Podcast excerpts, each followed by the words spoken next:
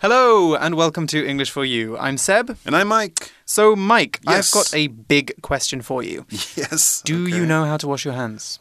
Excuse me? Do you know how to wash your hands? Do I know how to wash my hands? Are you saying something about my hands? Uh, Are I they? think I've I got seen got cleaner muck- hands, muck Mike. all over. Well, yeah, I get water. I get soap. Put water in soap. Put hands in water with soap. Move around. Wash off soap. Dry hands. Okay, that seems that good. But do you know how long you're supposed to wash your hands for? Because Um, lots of people do it way too Oh, quickly, right. and it's not well, effective. If I have to say, until last year, I did it less than 20 seconds. 20 seconds. Okay, 20 so seconds. you do know about I washing do. your I hands. do, Okay, yes. yes. You need to wash your hands for at least 20 seconds. Right. And if you don't have a timer, Yes. here's a trick. You can hum Yes. the happy birthday song. Yeah, I see. I don't do that. Yeah. I find the happy birthday song really annoying. it is really so annoying. I, I hum the chorus to the song Africa by the American rock band Toto. is that 20 seconds? Apparently, someone said, I actually meant to time it the other day. oh, that's awesome. Okay, um, right. I'm going to start because, singing Toto. Because because I like that song a lot more. Yeah, it's and I find song. Happy Birthday is one of those songs that just gets stuck in your head and it becomes really annoying. also very easy to sing it quickly. It's true. So if you don't want to if you don't clean like your the hands for person, 20 if you don't you like can the go- happy birthday "Happy to birthday." you, happy birthday to you. Yeah, that's Exactly. true. You can't Anyway. you can't rush Africa by Toto. You can't, no, you can't rush a great song. okay, so why are we talking about washing hands? I mean, Right. aside from the fact that it's 2021 and the world is on fire. Right, Um, well, yes. hopefully it's not when you're listening. Um, we're talking about it because uh, today's article is all about preventing the spread of germs, which I, I think is a very relevant topic Absolutely, to right now. yes. Yes. So I don't want to spoil any more of the uh, of today's content by telling you any more. So let's just get started. Reading.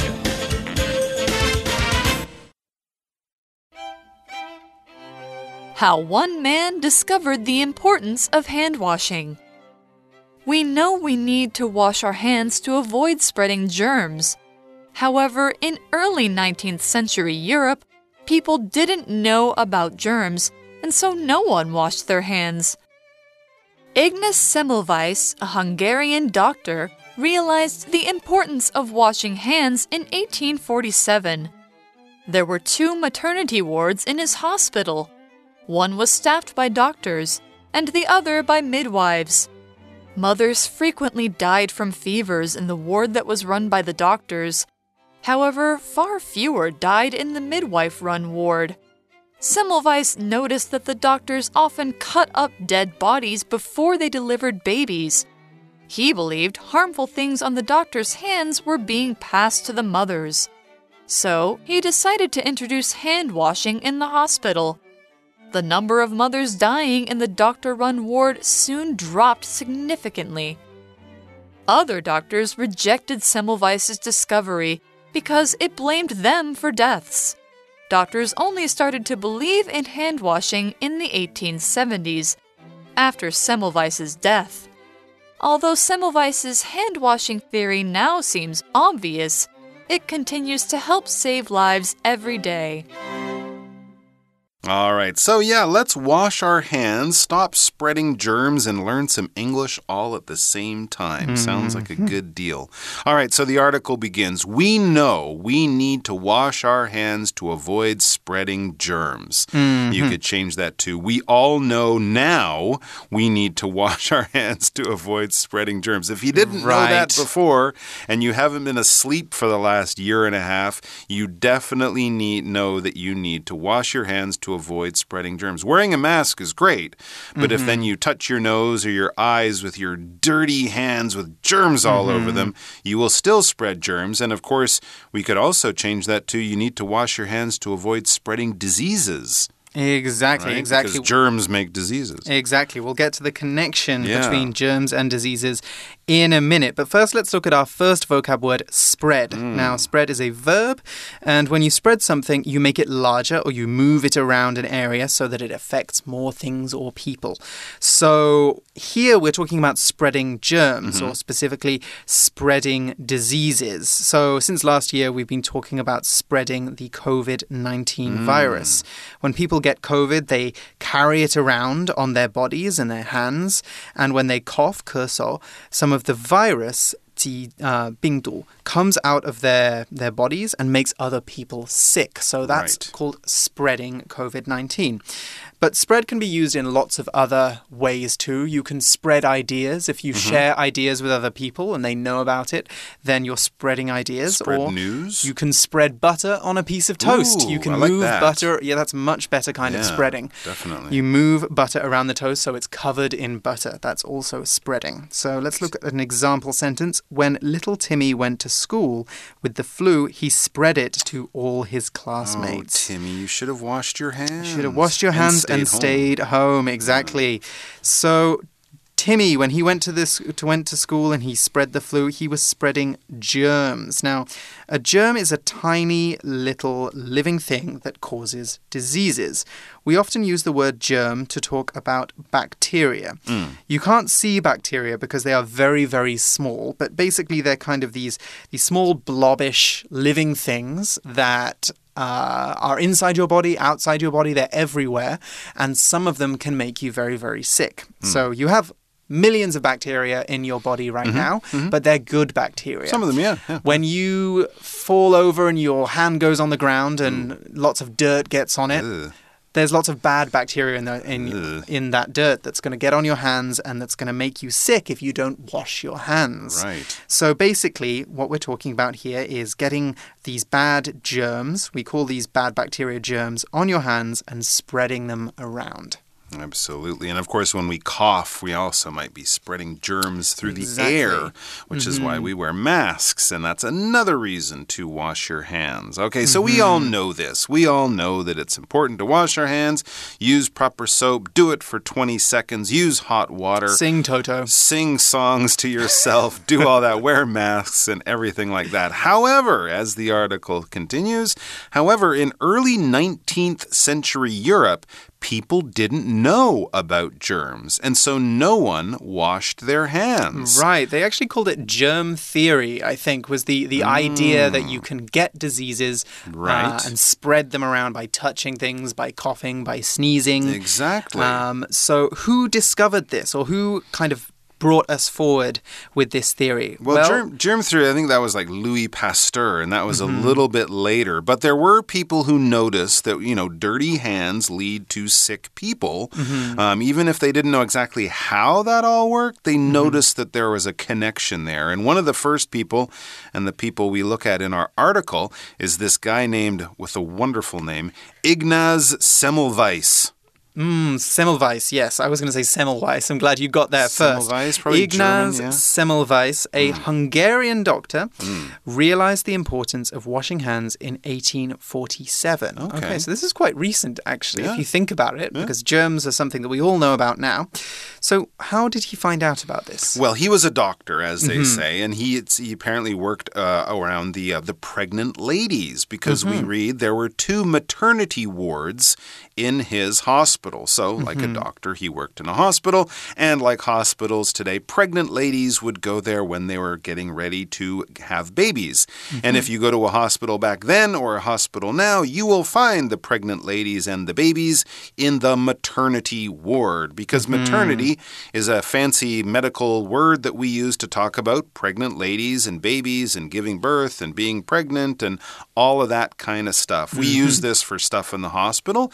You might also talk about maternity clothing, the different Right. types of clothes that Not clothing that you or I would wear. not clothing No. you or I. No, no, not normally. Um, but uh, clothes that pregnant ladies would wear, Mm-hmm. extra large clothes because of the big bump that they're carrying around with them. Mm-hmm. So maternity health, maternity dieting, maternity, you know, all sorts of stuff like that. You might talk about anything to do with pregnancy, being pregnant, having babies, anything like that. Maternity is a good adjective to use. And ward is a good noun to use when talking about the different areas in a hospital. Mm-hmm. Hospitals are often divided up into wards, especially where the patients are sleeping, and they will often divide the sleeping areas in a hospital into wards, and in each ward, you will have people with the similar health problem. Okay, so the cardiac ward is where people with heart attacks or something might stay. Um, the um, the geriatric ward might be for older people. The pediatric ward would be for kids and things like that. So it's just to allow the doctors and nurses who work in different areas and are, who have special training To get in different around areas to, to- get around and to mm-hmm. have all the people in one ward or one large room where many of the patients will stay and sleep and spend their time as they get better. Exactly. I think actually in Taiwan they're called departments Oh, sometimes. okay. So wards, departments, it's all the same kind Sure. of thing. and the really, ward would basically. be a specifically where the beds and the patients would be. Exactly. Yeah. It's that part. Yeah. Anyway, so what was the difference between these two maternity wards? Because we're about to learn they were quite different. Hmm. Well, one was staffed by doctors and the other by midwives. Now, that's not the only difference.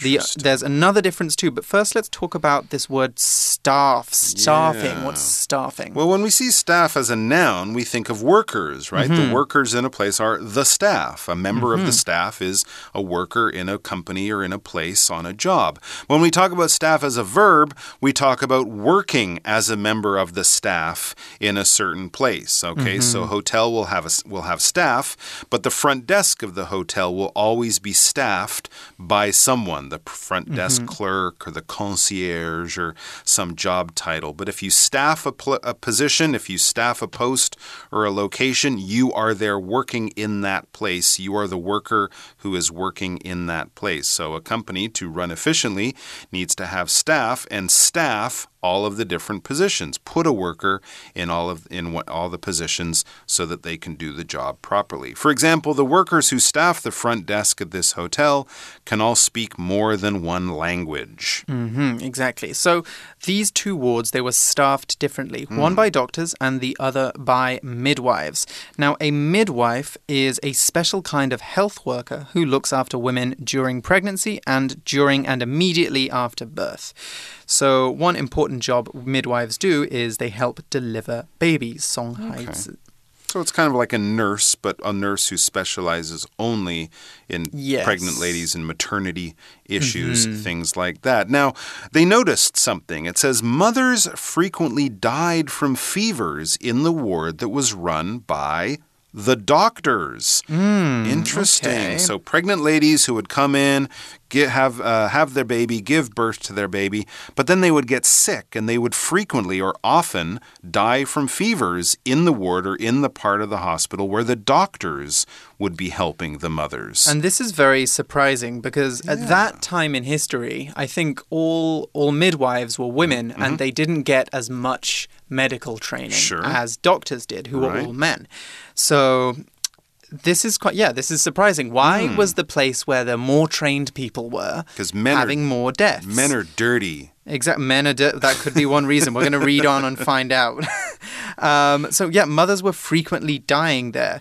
Now, frequently is an adverb and it means very often. So, most people frequently use public transport like buses and trains. You probably also frequently eat rice, bread, noodles. You eat those things a lot, okay? So hmm.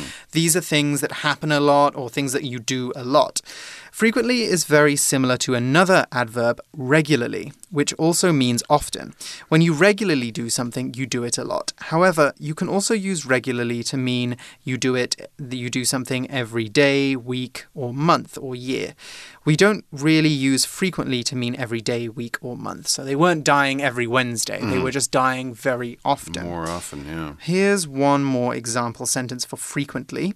I love reading, and I frequently borrow books from the local library. Oh, okay. So you might go hmm. there two or three times a month. Exactly. All right. Mm-hmm. So, uh, in the ward staffed by doctors, many of the mothers would die from fever. And then the mm-hmm. article says, however, far fewer died in the fr- in the midwife-run ward. So many mm-hmm. less, a small, much smaller number of mothers would get sick from fevers and die in the ward that was midwife-run or staffed by the midwives, mm-hmm. we could say. So if you're in the ward with the midwives, with the ladies helping you give birth, you had a much better chance of leaving the hospital healthy.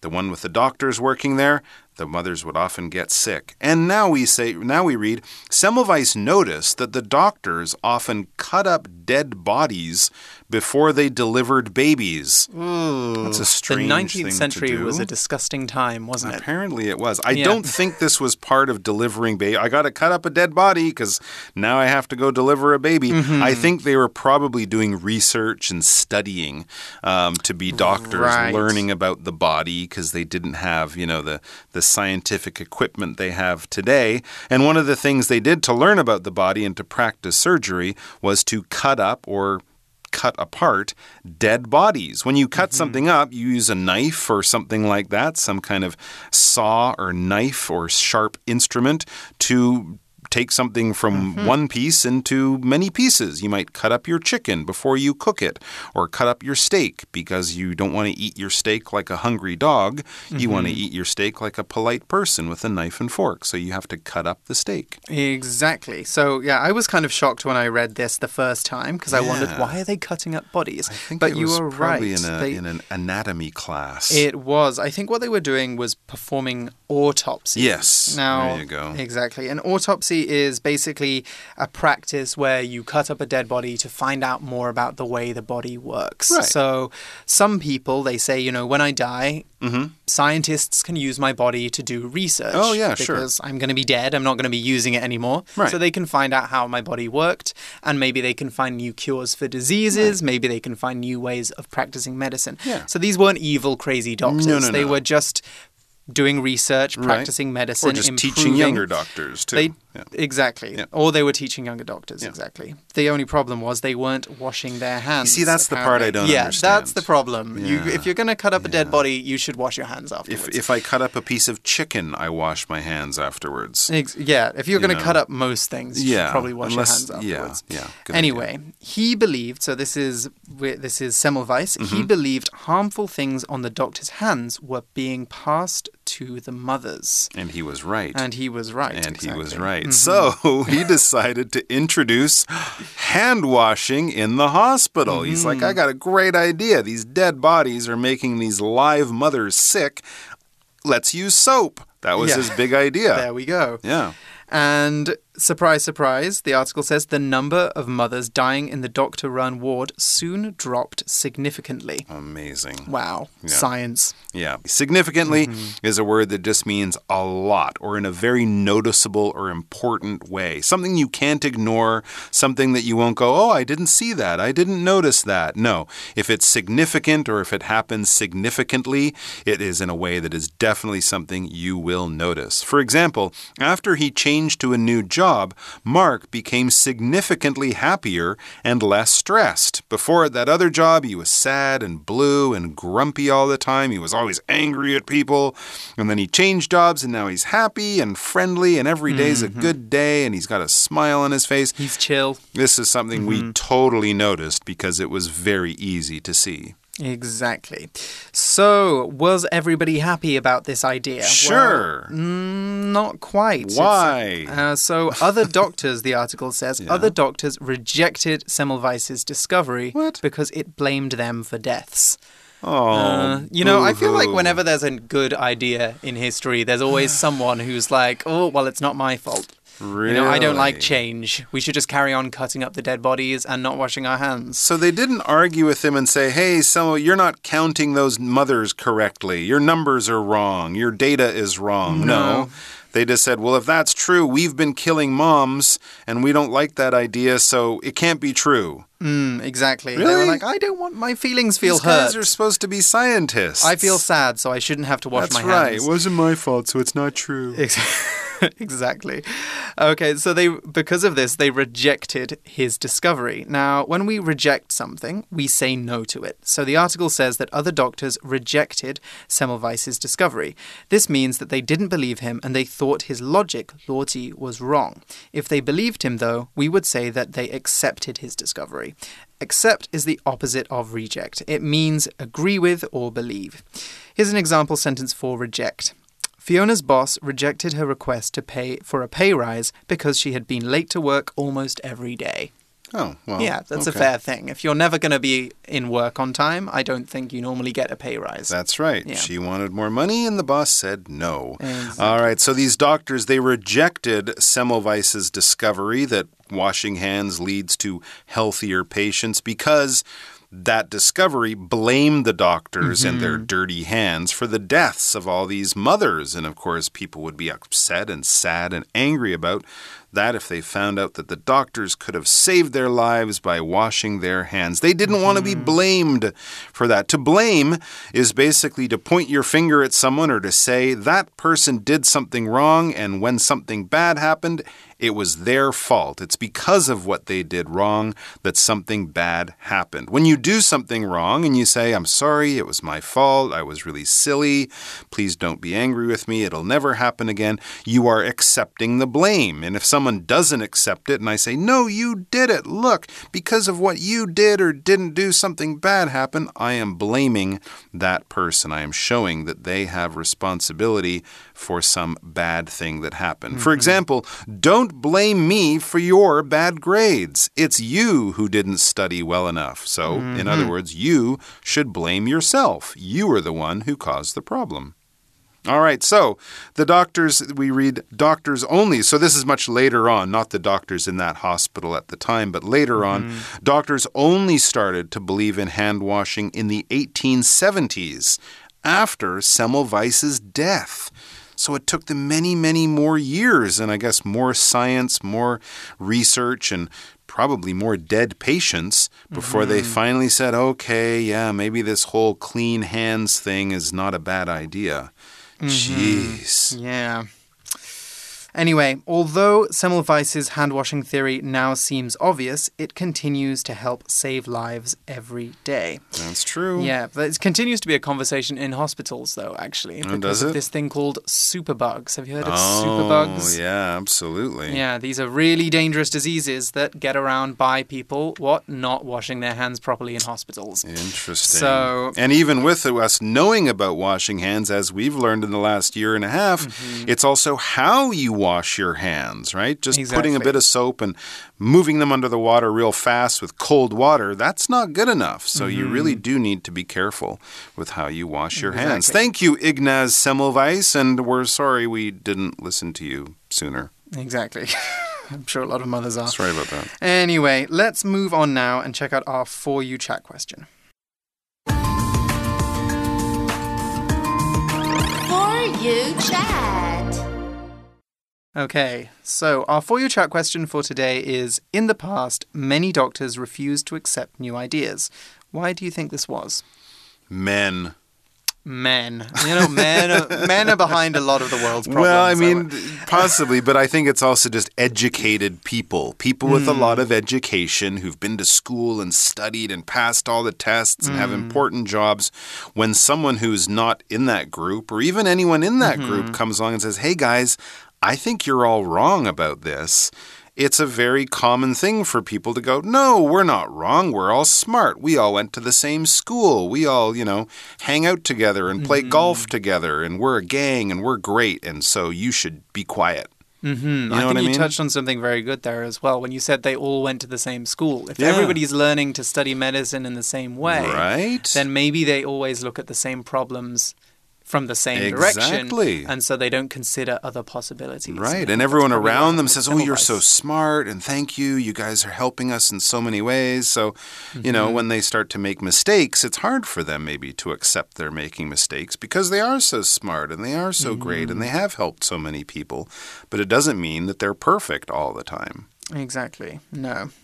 Unfortunately, everybody is only human. So That's we true. do make mistakes. And we do have blind spots, things We that we just don't spots. notice that other people might be better at seeing than we are. Exactly. All right, you guys can continue that discussion now. There's probably other reasons that you can go into. And we will join you soon for some more great articles. For English for You, I'm Seb, I'm Mike. and we'll see you soon. Bye. Wash your hands. Vocabulary Review Spread. Fear spread across the room as we heard wolves crying outside. Staff. The school is staffed by teachers who have many years of experience. Frequently. My trip to London wasn't much fun because it rained frequently while I was there. Significantly.